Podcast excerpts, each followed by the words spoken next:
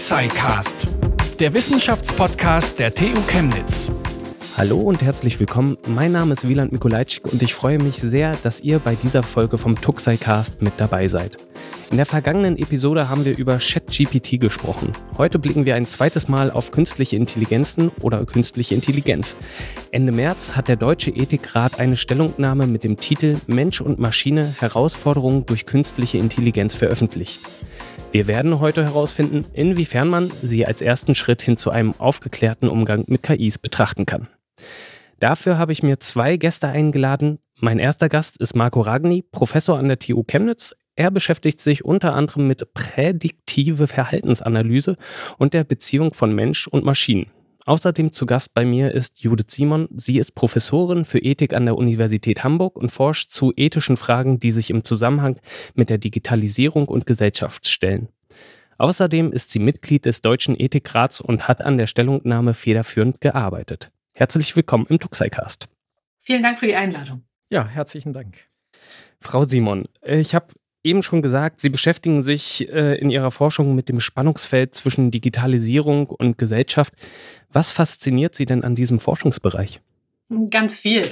Ähm, Digitalisierung ist ja eine Grundlagentechnologie, die in ganz viele Gesellschaftsbereiche hineinwirkt. Und dementsprechend sind die Fragen, die Sie stellen, die ethischen Fragen, auch die politischen Fragen, ähm, spielen eine ganz große Rolle. Ich habe äh, ursprünglich Psychologie studiert und mich da schon ja, mit der Frage beschäftigt, was digitale Technologien machen mit unseren Wissensprozessen, mit Lernprozessen und ähnlichem. Und das begleitet mich jetzt schon ziemlich lange.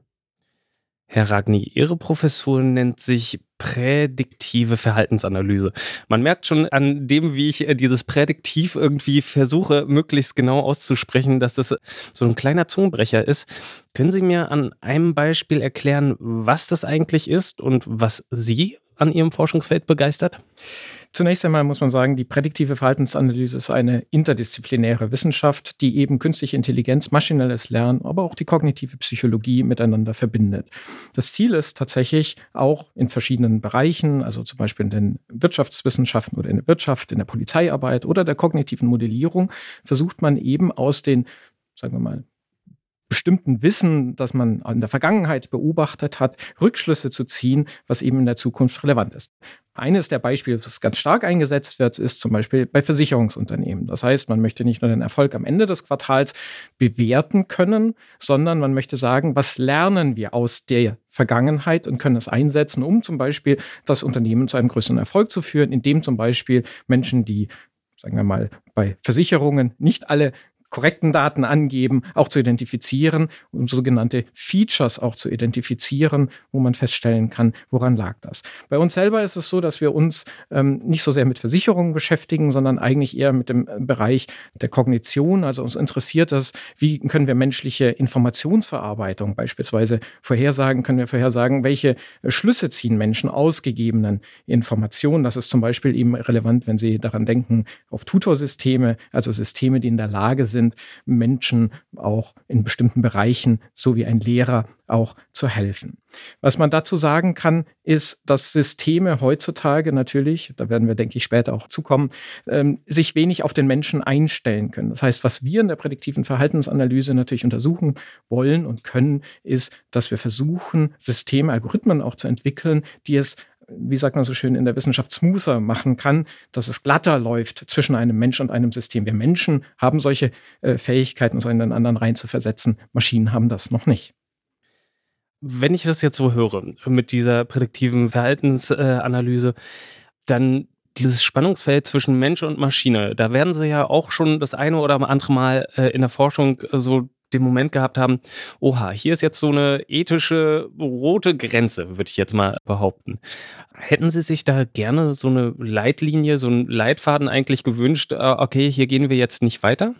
Ja, definitiv. Also ich muss äh, tatsächlich diesen äh, Diskussionsbeitrag sehr, sehr loben, weil das uns hilft, ähm, tatsächlich bestimmte Dinge zu reflektieren. Das ist ja auch der Sinn davon, dass wir uns in einem Verhältnis mit einer neuen Technologie, die wir so noch nicht gesehen haben, auch wissen, wie wir uns dazu tatsächlich verhalten können. Aber tatsächlich ist es so, da ich auch psychologische Arbeit äh, leiste, dass wir sowieso eigentlich immer Ethikanträge stellen müssen. Das heißt, wir sind bereit, bereits auch sensibilisiert dafür. Jetzt kommt eben das Besondere hinzu, was passiert, wenn plötzlich ein System zu einem Akteur werden kann, also selber handelnd eingreifen kann. Und da ist es natürlich schon interessant. Ich meine, wer sich so ein bisschen vielleicht in dem Feld auch auskennt, also die prädiktive Verhaltensanalyse oder dieses Predictive Analytics, wie es im Englischen auch heißt, ist etwas, was auch durchaus schon wahlentscheidend eingesetzt wurde. Also zum Beispiel dieser sogenannte Cambridge Analytica-Skandal, in dem es darum ging, dass Firmen ein sogenanntes Micro-Targeting gemacht haben. Das heißt, sie haben bewusst Informationen eingesetzt, um Menschen zu beeinflussen in einer Wahl, äh, sich für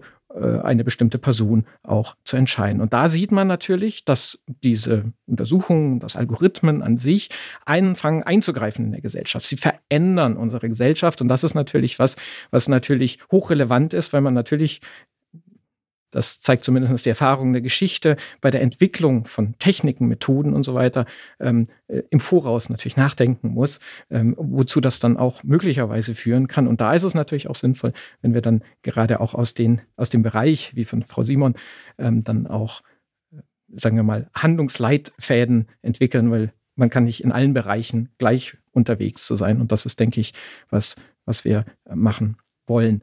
Vielleicht eine kleine Anregung noch dazu. Ähm, bisher ist es natürlich so, dass wir sehen, dass die KI und der Mensch so ein bisschen als ein Gegenüber definiert werden. Und da würde mich auf jeden Fall auch die Meinung von Frau Simon sehr stark interessieren, inwieweit man sich auch vorstellen kann, dass es nicht nur ein Gegenüber, sondern auch ein Zusammen geben kann und was dafür vielleicht entsprechende interessante Faktoren sein können. Da würde ich doch gleich die Frage an Frau Simon ähm, weitergeben. Wie sehen Sie das? Ähm, ist das eher ein Zusammen oder ist das ein gegenübergestelltes zwischen KI und oder KI-System und dem Menschen? Wir haben uns tatsächlich ähm, sehr stark mit dem Wechselverhältnis und dem Miteinander ähm, beschäftigt. Also mit der Frage, was passiert in der, ja, in der Wechselwirkung, wenn Menschen mit Maschinen zusammen Dinge tun sozusagen und weniger dieses Gegenüberstellen gemacht. Also wir, wir, haben natürlich auf der einen Seite versucht zu sagen, was sind Unterschiede zwischen Mensch und Maschine, wie kann man die beschreiben, welche ja, welche Mythen, welche Annahmen über KI muss man auch ein bisschen auf den Prüfstand stellen, damit man nicht äh, diesen Technologien Dinge zuschreibt, die die nicht können. Aber ansonsten haben wir uns sehr stark angeschaut, in welcher Art und Weise ähm, arbeiten Menschen zusammen mit Technologien, wie kann das so gestaltet werden, dass KI hilfreich ist, dass es nützlich ist, dass es ein gutes Instrument ist, mit dem man Dinge erarbeiten kann und wie muss dieses Wechselverhältnis zwischen Mensch und Maschine äh, gestaltet werden. Das heißt, das hat tatsächlich in unseren Analysen in den verschiedenen Bereichen, die wir uns angeschaut haben, Medizin, Bildung, ähm, ähm, öffentliche Kommunikation und Meinungsbildung und öffentlicher Verwaltung eine große Rolle gespielt, wie man genau dieses Wechselverhältnis auch gestalten kann.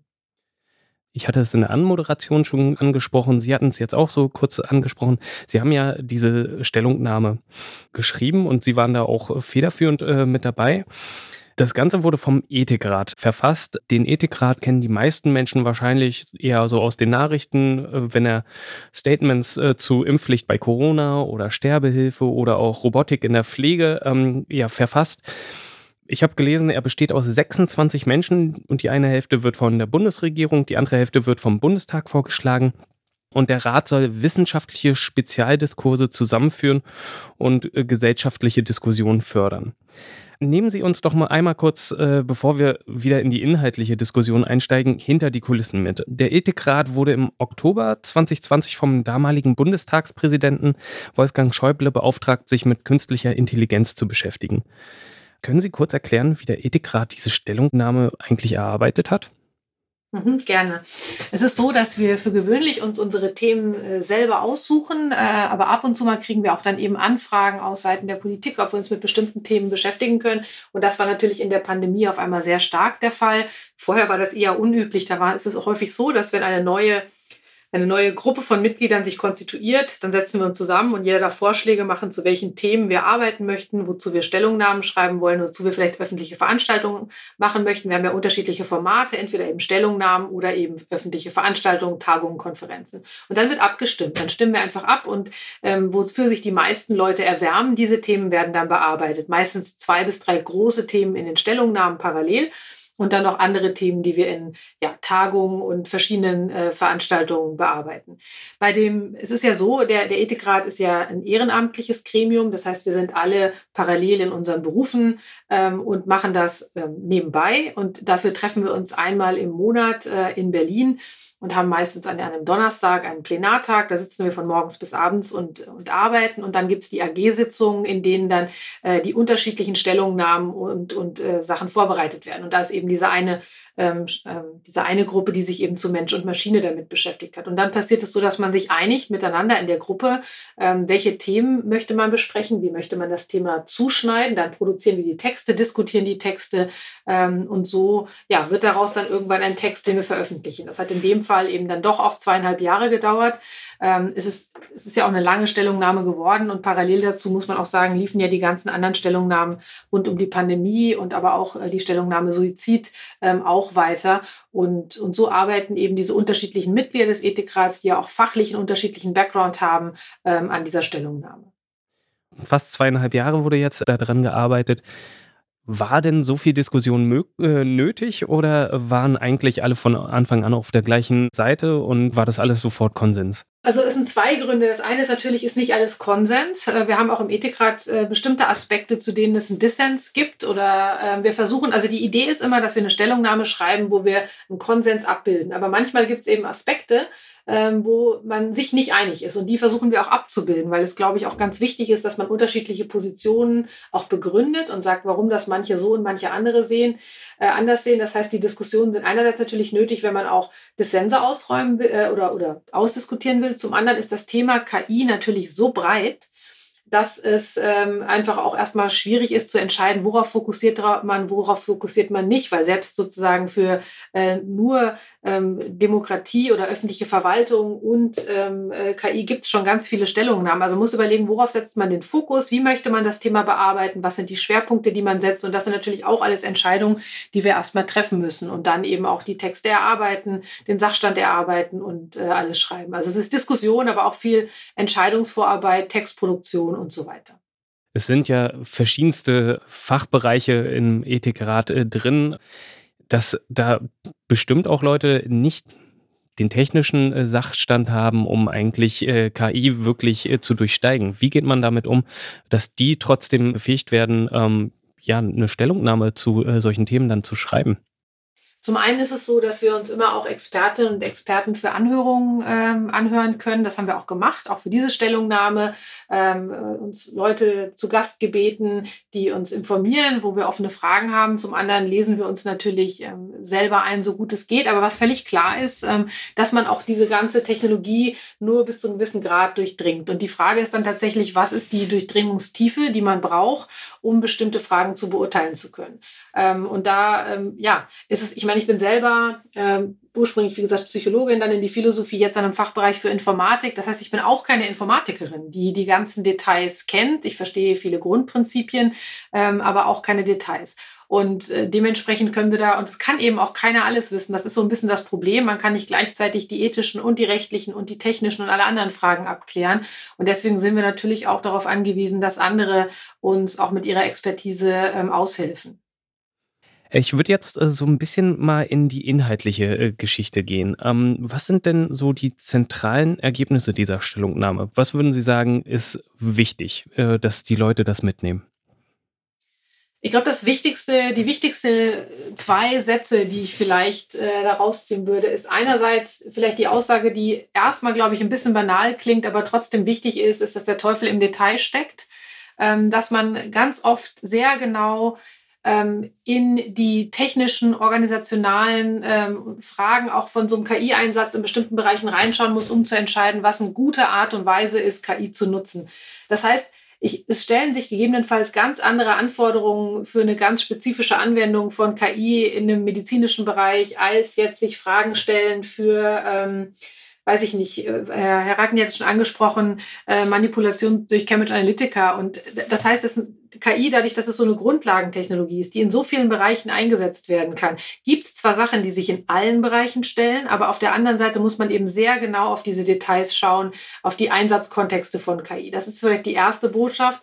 Und die zweite, die wir gesagt haben, was ganz wichtig ist, dass KI ähm, die Entfaltungsmöglichkeiten, die Autorschaft, die Handlungsmöglichkeiten von den vielen beteiligten Menschen erweitern und nicht vermindern soll. Das sozusagen diese, das ist auch eine Art von, wenn man will, Daumenregel, dass man sagt, wenn ich darüber nachdenke, wie ich KI einsetze, in welchen Kontexten, dann muss ich darüber nachdenken, welche Effekte das hat auf die unterschiedlichen Betroffenen. Und es muss immer darum gehen, dass der Handlungsspielraum und die Handlungsoptionen erweitert werden. Beides klingt vielleicht erstmal ähm, ja, ein bisschen einfach, aber schwierig wird es dann, wenn man es versucht umzusetzen. Da würde ich gleich auf den Satz, KI darf den Menschen nicht ersetzen, eingehen. Das finde ich erstmal so persönlich wünschenswert. Ähm, aber wenn ich dann diese Woche gelesen habe, IBM will 7800 Stellen durch KI ersetzen, braucht es dann vielleicht eine konkrete Regulierung, äh, anstatt erstmal äh, so eine Stellungnahme zu machen? Herr Ragni. Ähm, ich denke, das äh, berührt einen sehr interessanten Punkt, denn wir haben natürlich einerseits aus der ethischen Perspektive eine allgemeine Beurteilung dieser Sache und auch sehr differenziert, wie Frau Simon das ja auch dargestellt hat. Gleichzeitig ist es natürlich auch so, da sollten wir uns auch nicht darüber täuschen, dass KI bereits ein Akteur in unserer Welt ist und natürlich auch anfängt, bereits Aufgaben zu erfüllen, die früher Menschen erfüllt haben. Also ähm, gleichsam, wenn Sie daran denken, wenn Sie zum Beispiel Bücher vorgeschlagen bekommen, die andere bereits ähm, auch gelesen haben, dann sind da KI-Algorithmen da, die das machen. Das hat früher vielleicht der beste Freund gemacht und gesagt, lies doch mal dieses Buch. Das heißt, wir sehen, dass bestimmte Aufgaben, die von Menschen bisher gemacht wurden, nach und nach von äh, KI-Algorithmen übernommen werden. Und jetzt ist natürlich diese Frage, an welchem Punkt wird man irgendwann mal aufhören? Also gibt es sozusagen das Proprium humanum, also das, was den Menschen als eigentliches ausmacht, was wir von einer KI nicht übernommen äh, bekommen können.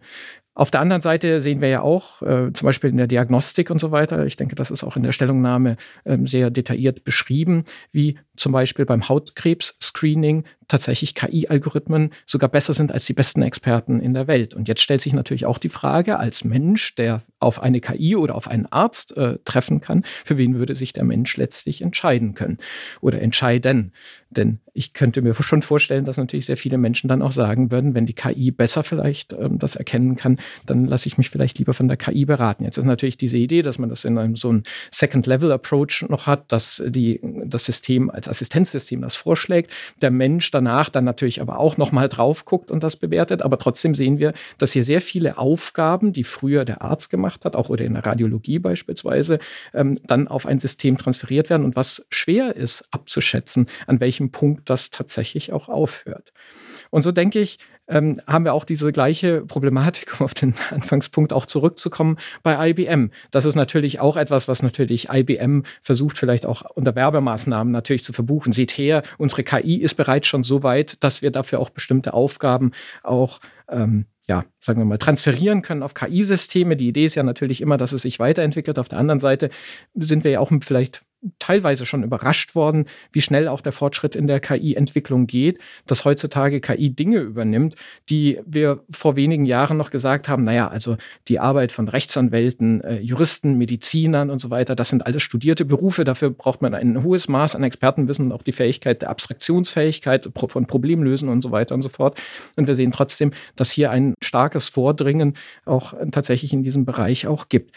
Das heißt, letztlich äh, ist es ein sehr, sehr wichtiger Punkt. Letztlich ist es auch eine gesellschaftliche Frage. Das heißt, die Gesellschaft muss natürlich auch entscheiden, wo sie hin will. Aber letztlich ist es natürlich auch die Frage, und da kommen wir vielleicht auch wieder auf diesen Punkt zurück, wie verhalten sich die Menschen? Können wir auch sogar vielleicht vorhersagen, wofür sich Menschen entscheiden werden? Für die KI, für den Menschen, für eine Kombination aus beiden. Und das ist vielleicht auch der wichtigste Punkt, äh, wofür ich auch werbe, dass wir das eben nicht als ein Gegenüber sehen, KI auf der einen Seite, der Mensch auf der anderen Seite, sondern uns fragen, wie kann daraus ein Synergieeffekt äh, entstehen und uns danach fragen, was sind eigentlich die Voraussetzungen, die wir in diesen Synergieeffekten eigentlich auch brauchen? Was muss eine Maschine letztlich können? Denn wir sehen, dass eine KI sich bisher noch nicht in den Menschen hineinversetzen kann, was also offensichtlich für die Forschung viel Inspiration voraussetzt, aber vielleicht sogar auch bei manchen Problemen, die jetzt auch in dem äh, Antrag äh, oder besser gesagt in der Stellungnahme ähm, diskutiert werden, ähm, auch sehen kann, wie wäre denn eigentlich eine KI zu denken, die in der Lage wäre, sich auch in einen Menschen hineinzuversetzen, was natürlich sehr viele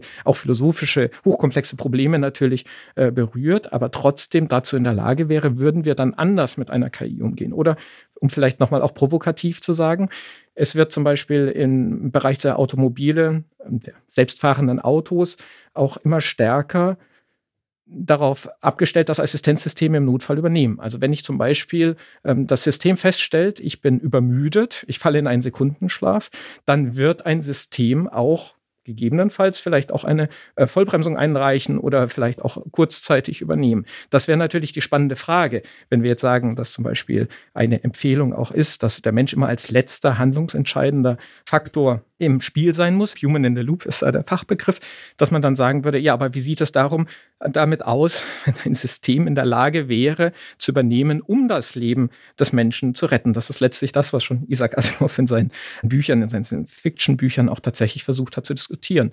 Kann und muss manchmal vielleicht sogar auch ein System ähm, Entscheidungen treffen können. Ja, das denke ich ist auf jeden Fall ein spannender Punkt. Wie sehen Sie das, Frau Simon?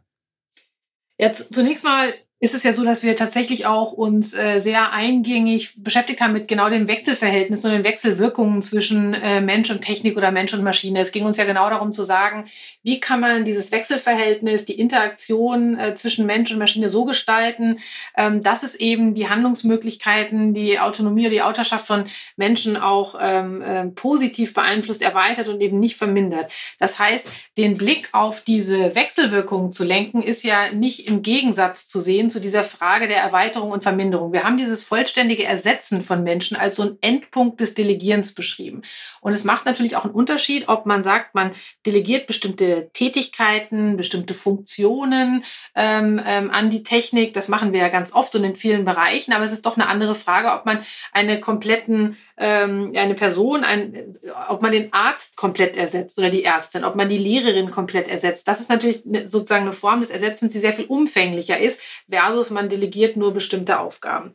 Und bei diesem Frage der ähm, ja, KI entwickeln, die sich in einen Menschen hineinversetzt, wäre meine erste, vielleicht ein bisschen ketzerische Frage ist, ähm, warum man das entwickeln wollte. Also warum will man denn eine KI, die sich in einen Menschen hineinversetzt? Und ähm, so ganz erschließt sich es mir noch nicht, warum ich das brauchen würde. Das würde mich auch interessieren, Herr Ragni, äh, wie Sie das ähm, äh, beschreiben würden, warum Sie glauben, das ist eine gute Idee. Weil das eine ist natürlich, äh, dass eine KI relevante Informationen mir liefert und die irrelevanten aus, äh, ausspart. Das waren die Beispiele, die Sie gebracht haben, aber das ist natürlich was ganz anderes als ein sich hineinversetzen oder eine Empathie. Ähm, und ich tue mir da so ein bisschen schwer mit der Idee, dass, ähm, dass man die Empathie braucht, um diese Informationsflüsse zu, ähm, zu verbessern oder ob Empathie der, der richtige Begriff ist. Mhm. Genau, was auffällt, ist, dass äh, sehr häufig von der KI als ein reines Tool gesprochen wird. Und auch wenn man sich die Stellungnahme anschaut, dann sind natürlich so bestimmte Punkte, wo ich auch völlig d'accord gehe, dass wir sagen würden, zum Beispiel den Begriff der Vernunft, auch der theoretischen, praktischen Vernunft. Ich weiß nicht, inwieweit wir das jetzt alles ausführen wollen, aber ähm, zumindest auch da drin diskutiert wird. Und dann tatsächlich auch festgehalten wird, und völlig zu Recht, dass wir bei den jetzt aktuellen Systemen das nicht sehen, dass die auch eine wirkliche Verantwortung für ihr Handeln übernehmen kann. Jetzt kann man natürlich dann fragen, so würden wir das machen, und das ist ja das Interessante, was die KI ja auch bietet, sie hält uns einen Spiegel vor. Sie zeigt uns, was wir letztlich durch Algorithmen ausdrücken können. Die Frage, das ist ja das, was ich vorher auch mit dem Proprium Humanum gemeint habe, also was ist das Menscheneigentümliche, was wir nicht durch Algorithmen ausdrücken können. Jetzt macht natürlich die Stellungnahme, gibt dazu auch eine bestimmte äh, Position auch da, aber diese Frage wird nicht beantwortet und die kann auch noch nicht beantwortet werden, weil wir noch nicht das gefunden haben, wo wir sagen können, der Mensch kann es oder der Algorithmus könnte es nicht. Ich rede hier von der Potentialität. Nicht, dass es jetzt nicht kann, das ist klar, sondern es nicht könnte. Und ein Punkt, der sehr stark in dieser Stellungnahme immer wieder auftaucht und wo ich auch, wie gesagt, völlig d'accord gehe, ist der Aspekt der Verantwortung. Was ist Verantwortung? Das ist etwas wie eine Handlungsabschätzung, was ich sagen kann, wenn ich dies und jenes tue, das können Sie viel besser definieren, Frau Simon. Aber wenn ich dies oder jenes tue, dann kann das diesen und jenen anderen Menschen auch ähm, vielleicht auch in Mitleidenschaft ziehen und so weiter, was dann eben auch letztlich zu einer letztlich ethischen Reflexion von Handlung und so weiter auch führen kann. Das heißt also die Frage danach, was bräuchte eine aktuelle KI, dass wir ihr mehr zutrauen können, dass sie vielleicht auch ein Akteur wird, von dem wir auch erhoffen können, dass er besser handeln wird, als jetzt. Weil jetzt aktuell ist es natürlich so, dass wir sagen, wir wollen nicht, dass die KI den Menschen ersetzt, weil wir sagen, KI hat Limitation. Stimme ich völlig zu. Die Frage aber ist, und das stellen sich Wissenschaftler auch, was fehlt? Was müssten wir der KI letztlich geben können, damit wir auch äh, sicher sein können, dass in diesem Spannungsverhältnis zwischen Mensch und KI die KI keine Entscheidung trifft, wo Menschen zum Schaden kommen können. Und natürlich eine Sache, die wir bei den Menschen ja beobachten, ist, dass ich durch Empathie oder der Psychologe spricht ja auch von Theory of Mind, dass ich sagen kann, so wie ich die Welt wahrnehme, so wie ich handle, so wie ich urteile und so weiter. Das kann ich auch bei dem anderen Menschen tatsächlich so annehmen und deswegen kann ich mich in den anderen Menschen auch hineinversetzen. Er hat so gehandelt, weil es zum Beispiel diesen oder jenen Grund gab und das kann ich nachvollziehen. Wenn wir uns jetzt vorstellen, dass eine KI dahin entwickelt werden kann. Und ich meine, letztlich ist es ja, was kognitive Modellierung ja auch versucht. Wir versuchen ja auch kognitive Prozesse in Algorithmen zu überführen, dass man sagen kann, ist das nicht auch etwas, die Simulation, die kognitive Simulation des anderen? Das ist übrigens auch ein Begriff, der in der Stellungnahme sehr häufig vorkommt, äh, der Simulation. Aber könnte das nicht dazu führen, dass wir sagen können, wir haben mehr Vertrauen in eine KI, die sich hineinversetzen kann, wie das wäre, wenn sie so und so handelt, wenn dann dafür weniger Menschen zu Schaden kämen, weil sie sich in diesen Menschen auch hineinversetzen konnte. Ja, ich meine, das, jetzt, das sind sehr viele ähm, Aspekte, über die man, also die auch total spannend sind, über die man, über die man lange diskutieren kann. Ich nehme jetzt vielleicht einfach so ein, zwei Aspekte raus und, und ich glaube, dass die vielleicht einfach auch anregend sind zum Nachdenken. Gar nicht, dass wir die jetzt alle behandeln können. Die erste Frage, die sich mir stellt, ist, die eine Frage ist, kann eine KI dahin entwickelt werden? Und die zweite ist, sollte eine KI dahin entwickelt werden? Und ähm, das ist ja eine Grundfrage. So, man kann natürlich sagen, alles, was technisch möglich ist, wird auch gemacht. Äh, aber trotzdem stellt sich mir schon die Frage, ähm, warum man das wollte. Und die, die Antwort habe ich immer noch nicht so ganz äh, ähm, gefunden, dass nur, nur weil man sucht, was eine KI bräuchte, um verantwortlich zu handeln ähm, oder um empathisch zu sein, be beantwortet nicht die Frage, ob das eine gute Idee ist, das zu entwickeln. Und die, der zweite Aspekt, der mit dem Vertrauen, ich, ich arbeite viel, also Vertrauen ist neben, neben KI und Ethik ein, ein großes Forschungsthema von mir, deswegen gucke ich da immer so genau drauf. Ähm, auf der einen Seite gibt es natürlich so ein instrumentelles Verständnis von Vertrauen, dass man sagt, okay, wenn wir KI einsetzen wollen, müssen die Leute dem vertrauen. Ähm, als Philosophin interessiert mich eher die Frage, ob diese Systeme vertrauenswürdig sind äh, und ob die überhaupt, ob der Begriff der Vertrauenswürdigkeit überhaupt angemessen angewendet werden kann auf KI. Und ich würde sagen, das kann er eigentlich nicht. Äh, man kann den Begriff des Vertrauens streng genommen nur anwenden auf KI als soziotechnisches System, wo die Träger des Vertrauens immer noch die Entwicklerinnen, die Leute sind, die das einsetzen und so weiter und nicht die Technik selber.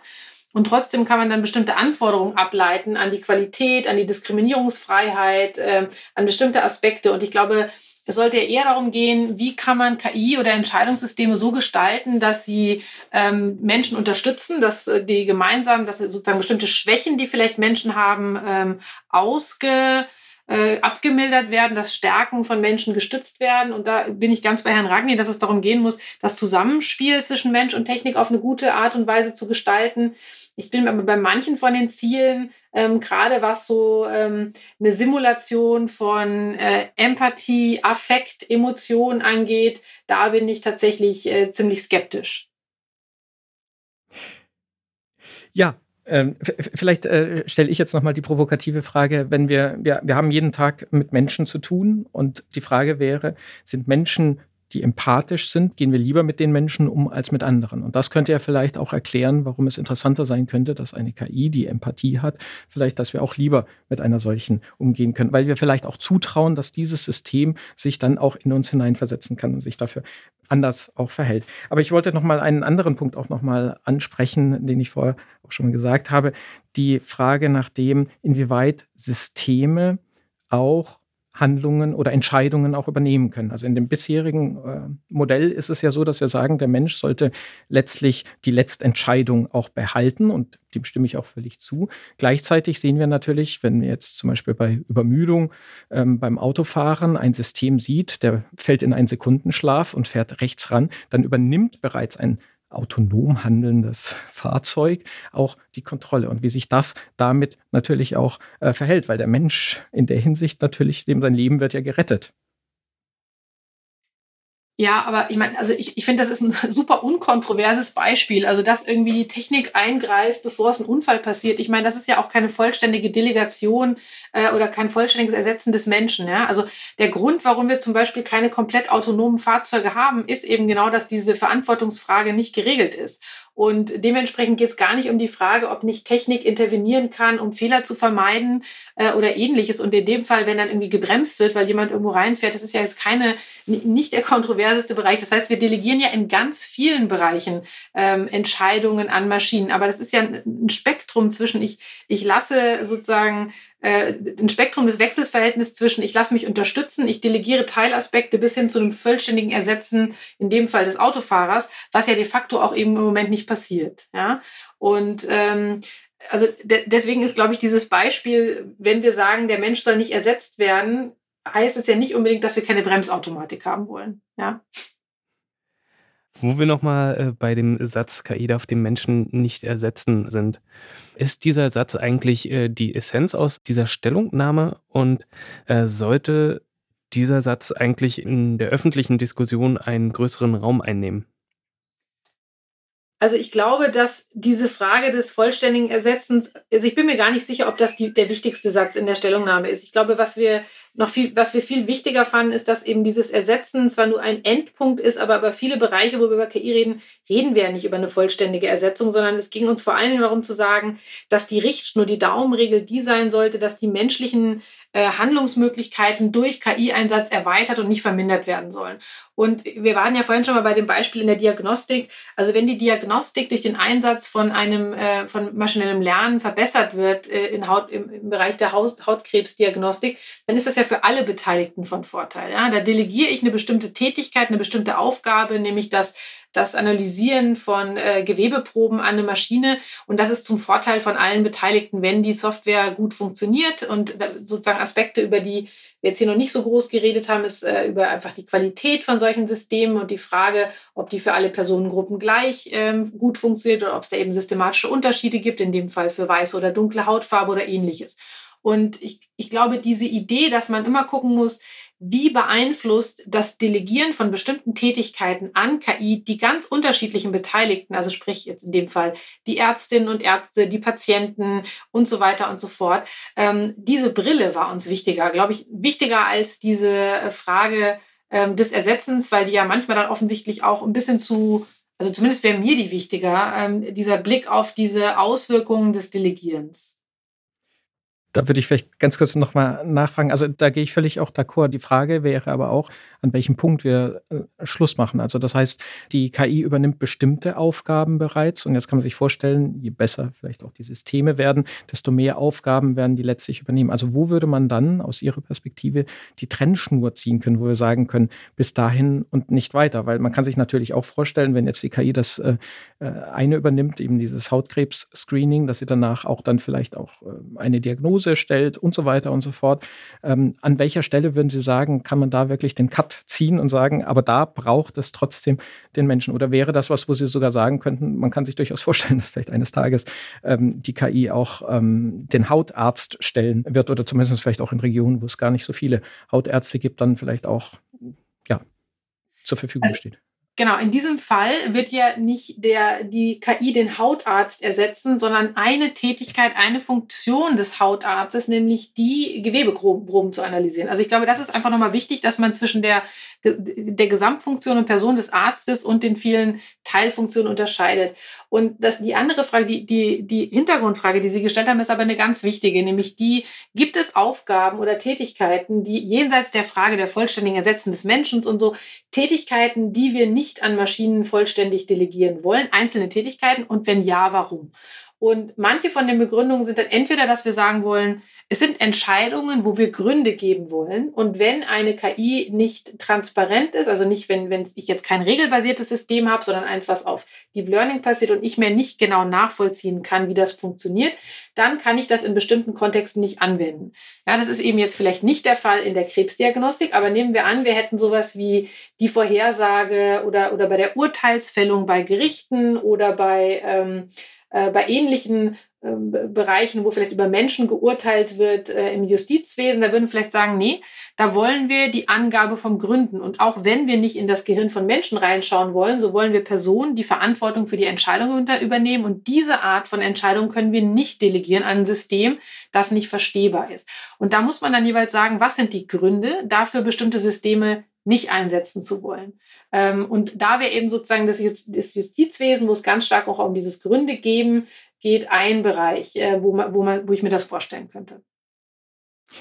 Vielleicht an der Stelle würde ich auch noch mal kurz nachfragen. Und zwar, ähm, ich meine, Gründe kann eine KI ja durchaus auch generieren, selbst ähm, undurchschaubare Systeme wie ChatGPT. Also wenn Sie zum Beispiel eingeben, was könnten äh, Gründe sein, warum man zum Beispiel ähm, ethische Prinzipien der künstlichen Intelligenz einsetzen wollen würde ähm, und was nach welchen Prinzipien sollen die ähm, funktionieren, dann kriegen Sie eine Liste von mindestens zehn Punkten von der Transparenz über die Fairness, über Verantwortlichkeit, Datenschutz und so weiter und so fort. Das heißt, KI ist ja schon mal in der Lage, tatsächlich auch Gründe basierend natürlich auf großen Datenmengen, in denen das natürlich auch schon äh, zur Verfügung steht, zu generieren. Was sie nicht kann, ist ja die Reflexion darüber. Sie kann also nicht sagen, das eine Prinzip müsste zum Beispiel wichtiger sein als das andere, weil diese Fähigkeit der Metareflexion letztlich ähm, auch, auch fehlen würde.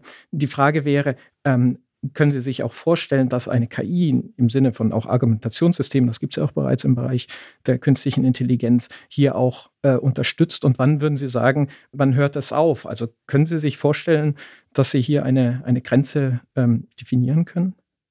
Ähm, also ich glaube, wir haben jetzt in einem Punkt uns ein bisschen missverstanden. Es ging mir nicht darum, dass ich ChatGPT fragen kann, welche Gründe irgendjemand für irgendwas haben kann und was er dann, was das System dann gelernt hat, sondern es ging mir darum zu sagen, wenn ich ein System habe, das eine Vorhersage macht in Bezug auf wie wahrscheinlich ist es, dass jemand ein Täter war oder wie wahrscheinlich ist es, dass jemand erneut straffällig wird und das basiert auf einem System, was maschinelles Lernen verwendet, dann kann ich den Output und den Input nicht mehr wirklich zusammenführen. Das heißt, ich kann zwar irgendwelche fiktiven Gründe angeben, aber ich kann nicht mehr begründen, auf welcher Basis ich eine Entscheidung getroffen habe. Ja? Und manchmal wollen wir aber diese Begründung haben. Und da reicht es eben nicht, wenn ein System irgendwelche möglichen Gründe angibt, sondern ich muss die Gründe angeben, die entscheidungsrelevant waren. Und das kann zum Beispiel ein Bereich sein, das war das, was ich sagen wollte, wenn es Domänen gibt, in denen, denen uns dieses Gründe geben entscheidend ist, dann wären das Gründe, warum man zum Beispiel Deep Learning oder so etwas nicht einsetzen kann. Und äh, in anderen Bereichen kann man sagen, ja, da sind mir die Gründe und die, äh, die Kausalität vielleicht weniger relevant. Da reicht es mir, dass die Performance gut ist. Und dann könnte man sagen, ja, wenn jetzt zum Beispiel in der Krebsdiagnostik mein KI-System äh, mit, einer, mit einer Superdetektion ist von 99,9 Prozent oder meinetwegen 98 Prozent, dann ist es mir egal, dass ich nicht weiß, auf welchen, auf anhand welcher Kriterien der Krebsgewebe von Nicht-Krebsgewebe unterscheidet. Es reicht mir, dass er es kann. Ich muss nicht wissen, warum. Aber eben in anderen Bereichen kann das anders sein. Und deswegen glaube ich, es gibt unterschiedliche Gründe, warum wir in unterschiedlichen Bereichen vielleicht äh, eben nicht delegieren wollen an KI-Systeme. Vielleicht nur an der Stelle auch noch die Frage, ähm, wir haben ja äh, durchaus auch in der KI das als Forschungs-, das ist ja diese Explainable AI, äh, die Sie auch kennen, wo es ja auch darum geht, zum Beispiel aus neuronalen Netzen auch Regeln zu extrahieren, dass wir sagen können, ähm, übersetze das, was als zugrunde liegendes Prinzip, also das funktioniert natürlich anders, aber man kann versuchen, tatsächlich Regeln äh, anzugeben, warum eine KI das gemacht hat. Das ist natürlich alles noch in den Anfangsschuhen, aber das heißt, das wäre ja im Grunde gesehen begrüßenswert. Wir haben sehr viele neuronale Netze, die, wie Sie sagten, auch äh, hochperformant sind.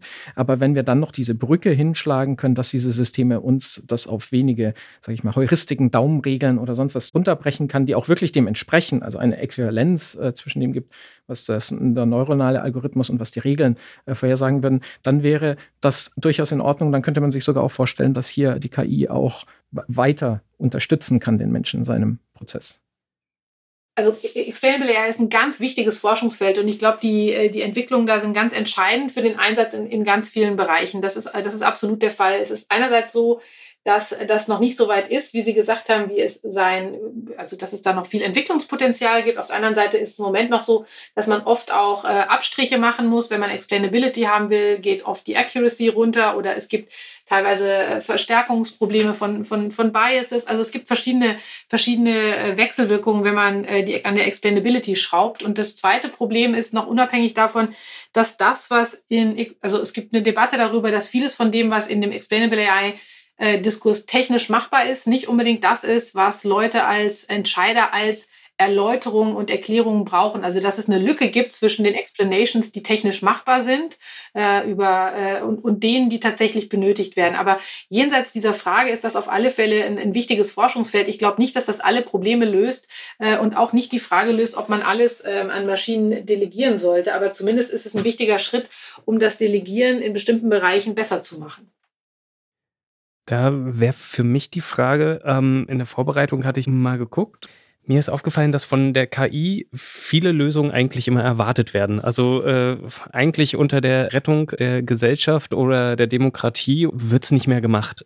Ähm, erwarten wir eigentlich zu viel von künstlichen Intelligenzen? Mhm.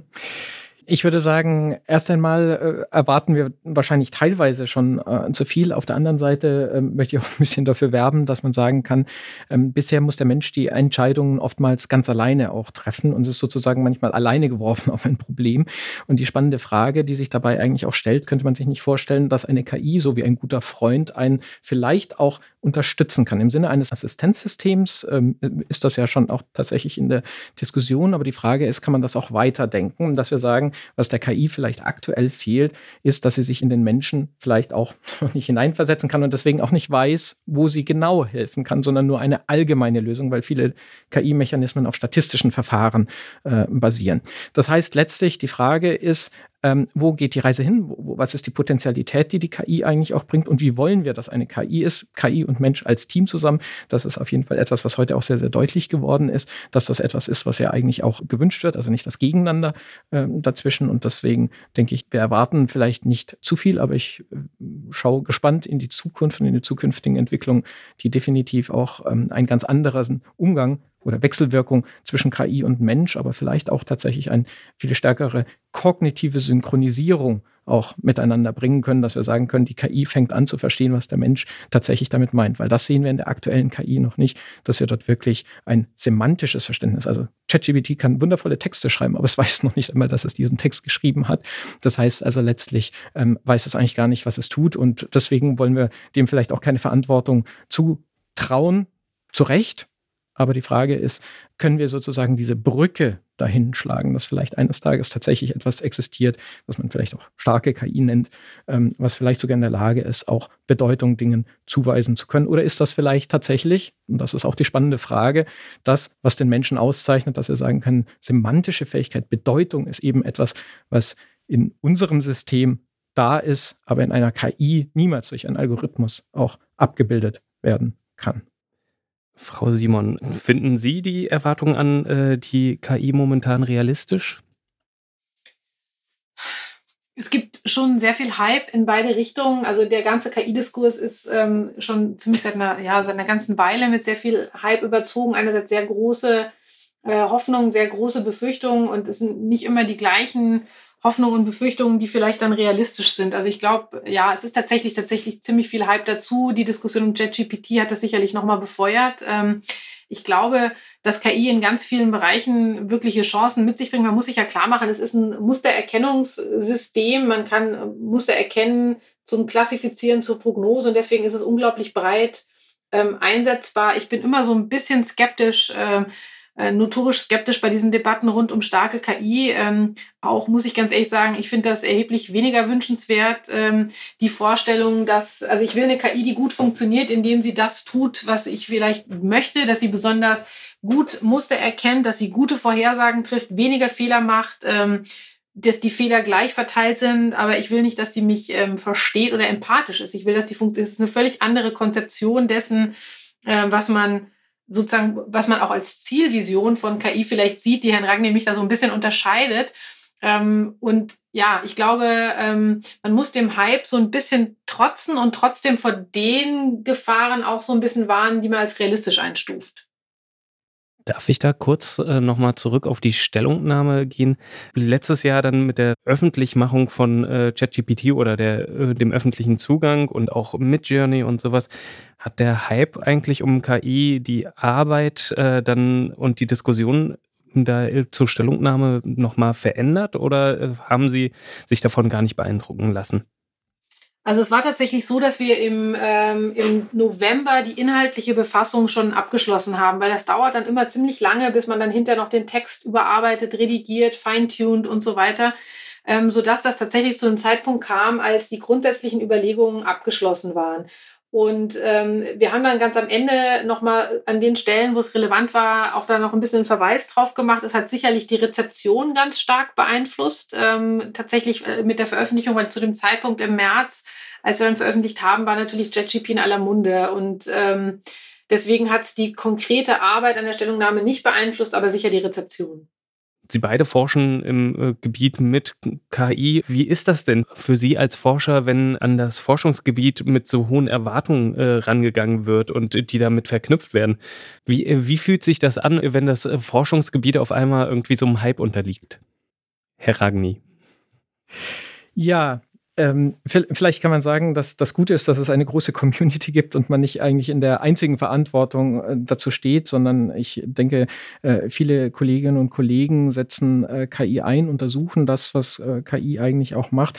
Und ich weiß nicht, ob diese Erwartung vielleicht ähm, tatsächlich im alltäglichen Geschäft so handlungsleitend eigentlich auch ist. Also natürlich beschäftigt man sich damit ähm, auch, aber es spielt jetzt vielleicht bei der ähm, aktuellen Arbeit äh, jetzt keinen, keinen, macht das keinen Unterschied. Ist das bei Ihnen anders, Frau Simon? Ja, es ist vielleicht insofern ein bisschen anders, dass ähm, auf der einen Seite die, die, die Zahl der Anfragen einfach extrem hoch ist, ähm, medial auch mit, mit Vorträgen. Und das ist sozusagen was, was ähm, also als ich angefangen habe, mich mit dem Thema zu beschäftigen vor vielen Jahren, ähm, war das ein totales Randthema in der Philosophie. Das, also das stimmt jetzt nicht ganz, gerade in der, in der in Philosophy of Cognition und Philosophy of Mind gab es das schon immer, aber es war keine riesengroße Domäne in der Philosophie, die sich damit beschäftigt hat, wenn man sich so Tagungen anguckt. Und mittlerweile ist es halt einfach eines der heißesten Themen im Bereich und das hat schon Veränderungen mit sich gebracht. Und das Zweite, und das wäre auch ein bisschen vielleicht eine ehrliche Antwort, dass ich das Gefühl habe, manchmal mir gehen auch Entwicklungen zu schnell, ähm, dass man auch natürlich unter den Zugzwang gerät, sich sehr stark auch abzudaten und zu gucken, versteht man das alles? Hat man da noch irgendwie, also nochmal immer auf, dem, auf der Ebene, auf der ich die Dinge verstehe, weil ich eben keine Informatikerin bin, das ist, hat ja auch seine Grenzen. Ähm, aber die Geschwindigkeit der Entwicklung stellt einen schon auch vor Herausforderungen, würde ich sagen. Das sagen Judith Simon und Marco Ragni. Ich danke Ihnen beiden sehr für dieses Gespräch. Ja, herzlichen Dank. Ich danke Ihnen. Und damit sind wir am Ende dieser Folge vom Tuxicast. Diese und alle bisherigen Episoden findet ihr zum Nachhören auf der Website der TU Chemnitz. Damit ihr die kommenden Folgen nicht verpasst, könnt ihr den Podcast abonnieren. Das geht überall dort, wo es gute Podcasts gibt. Zum Beispiel bei Spotify, Deezer oder der Podcast-App eures Vertrauens. Wenn ihr eine Frage oder Themenwünsche habt, dann schreibt uns gerne eine E-Mail an tuxicast.tu-chemnitz.de. Damit verabschiede ich mich. Mein Name ist Wieland Mikulajczyk. Vielen Dank fürs Zuhören. Bis zum nächsten Mal. Tuxicast, der Wissenschaftspodcast der TU Chemnitz. Zu hören auf der Website der TU Chemnitz, aber auch auf Spotify, Apple Podcasts und wo es Podcasts gibt.